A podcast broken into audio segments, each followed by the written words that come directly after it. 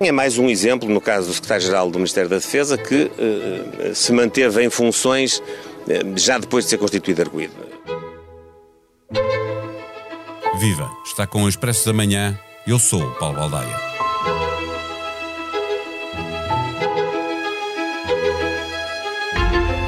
O conluio que o Ministério Público entende ter existido entre os vários intervenientes no topo do Ministério da Defesa pode ser provado através da vigilância e das escutas que foram feitas na Operação Tempestade Perfeita, acreditam os responsáveis pelo processo. Durante a investigação, chegaram a suspeitar de um alto dirigente das finanças, mas ele nunca chegou a ser constituído arguído. Na edição desta sexta-feira do Expresso, fica também claro que no Ministério da Defesa, liderado por João Caravinho, se destacou a diligência do ex-secretário de Estado Jorge Seguro Sanches, cuja ação acabou por determinar o início das investigações. Esta operação, que no governo já fez cair um secretário de Estado, tem dezenas de acusados e alguns arguídos que continuam a ser investigados noutros processos paralelos e que continuam a ter potencial para criar mais problemas ao governo. Neste episódio, conversamos com Vítor Matos e Hugo Franco, os jornalistas que acompanham este dossiê. O Expresso da Manhã tem o patrocínio do BPI. O BPI tem soluções globais e competitivas para apoiar as empresas no desenvolvimento de negócios internacionais. Banco BPI SA registado junto do Banco de Portugal sob o número 10. Vítor Matos e Hugo Franco são os dois jornalistas que fazem a manchete do Expresso esta semana. Viva, bom dia para os dois. Bom dia. Uh, bom dia. Hugo, uh, nesta altura, quem está efetivamente acusado na Operação Tempestade Perfeita? Olá, bom dia. Neste momento estão acusadas 73 pessoas, uh, são sobretudo uh, dirigentes da, da área da defesa, que na altura eram dirigentes da área da defesa, e também empresários da construção civil que fizeram obras uh, em que a, a, Ministério da Defesa adjudicou-lhes obras em vários setores de infraestruturas do Estado e é isto que a investigação está a tentar apurar se, e como é o resto do dinheiro que se suspeita ser de proveniência ilegal e que deu vantagens aos, eh, aos dirigentes do Estado e que terão recebido milhares de euros uh, por, em troca de, dos favores de darem, darem as adjudicações a estas empresas. Uh, Vítor, já vamos à questão política, começar uh, por tentar perceber porque é que o secretário de Estado, o atual secretário de Estado da Defesa, sendo suspeito e havendo tantos acusados, porque é que ele, o, Marco Capitão Ferreira, uh, ainda só é arguído, não foi acusado? Uhum. em princípio, do que sabemos é porque foi extraída uma certidão e ele está a ser investigado num processo à parte.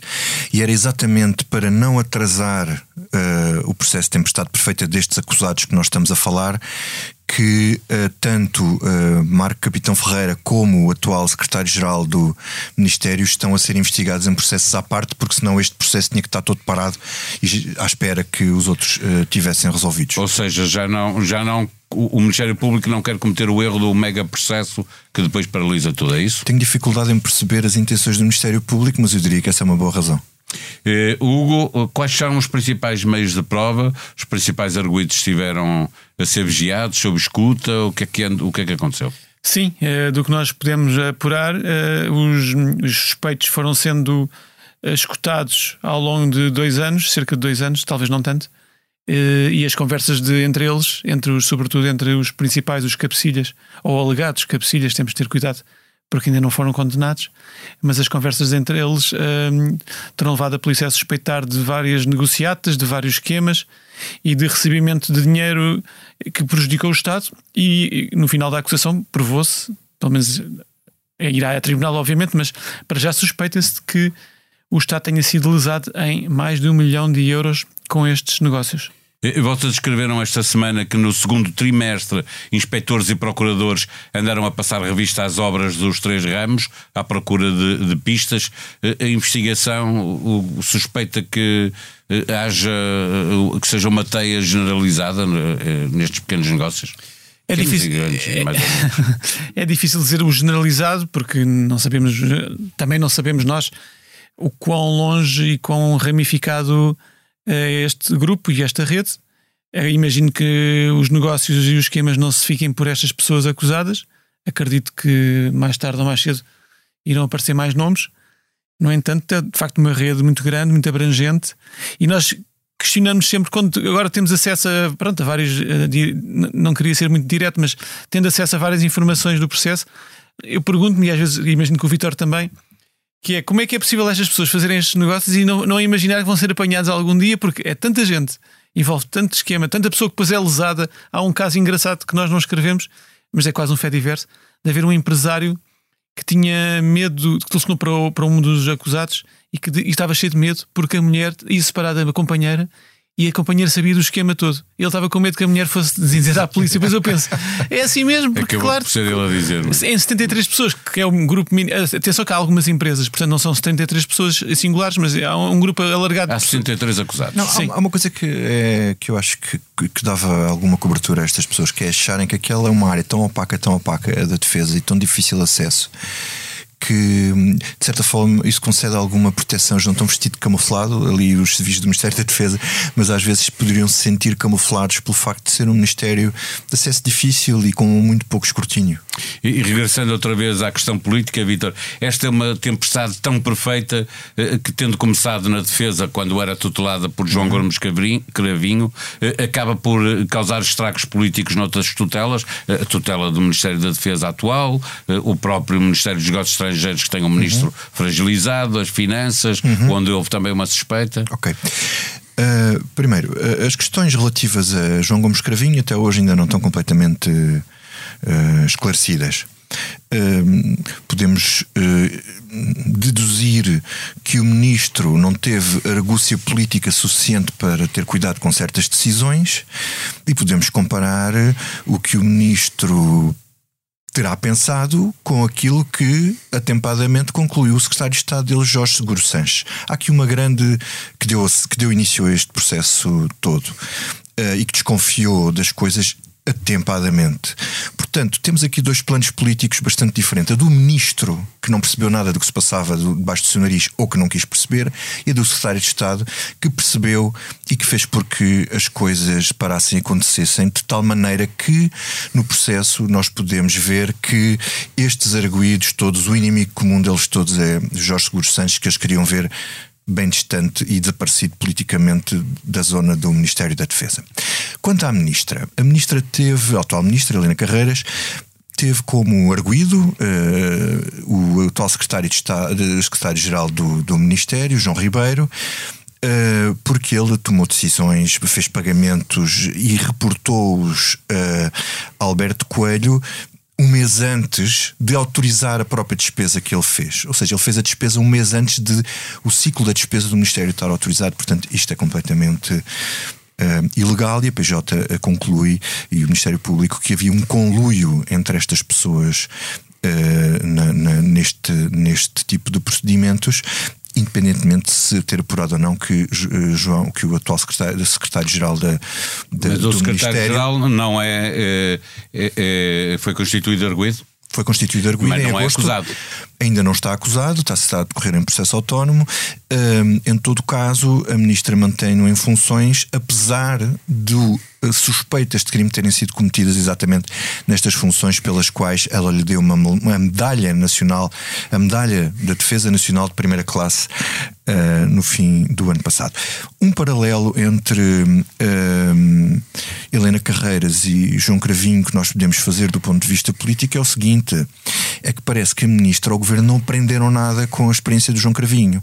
João Cravinho tem sido atacado por não ter tomado decisões corretas em relação a Alberto Coelho antes deste ser o arguído ou acusado, e Helena Carreiras não faz nada em relação ao secretário-geral quando ele já é arguído.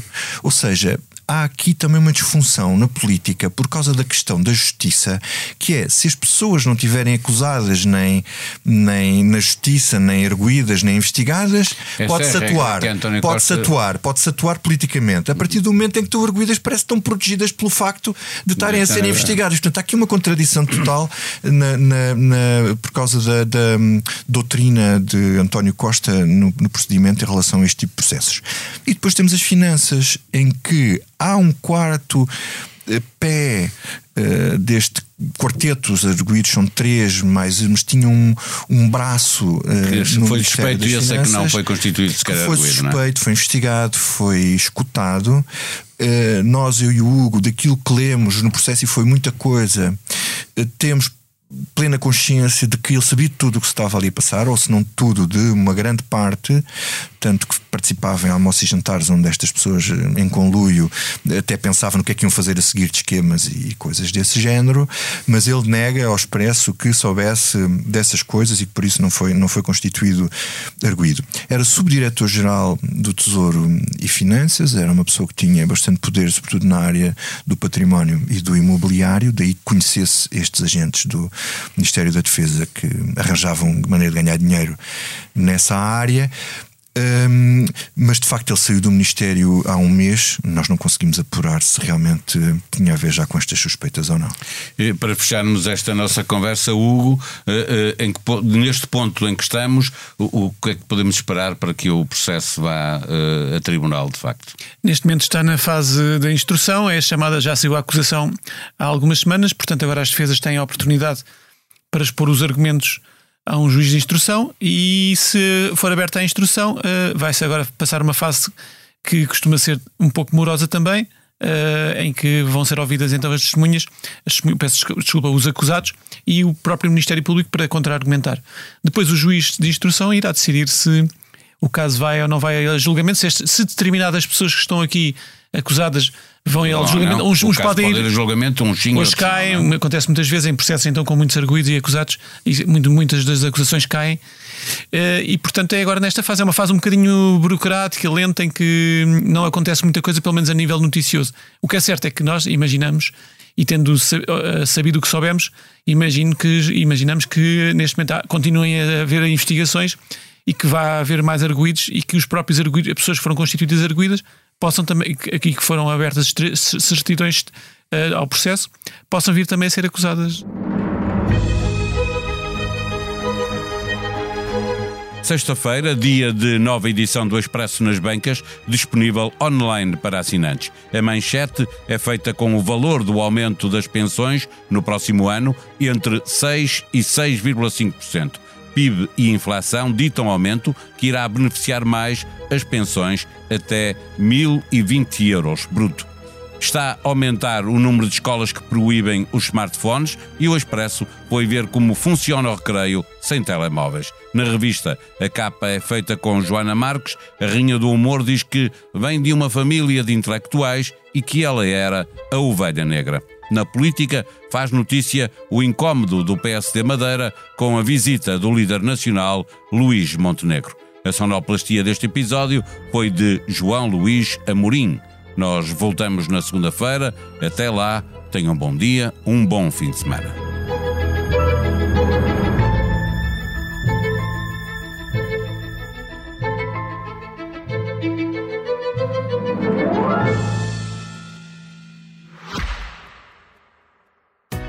Expresso da Manhã tem o patrocínio do BPI. O BPI tem soluções globais e competitivas para apoiar as empresas no desenvolvimento de negócios internacionais. Banco BPI SA registado junto do Banco de Portugal sob o número 10.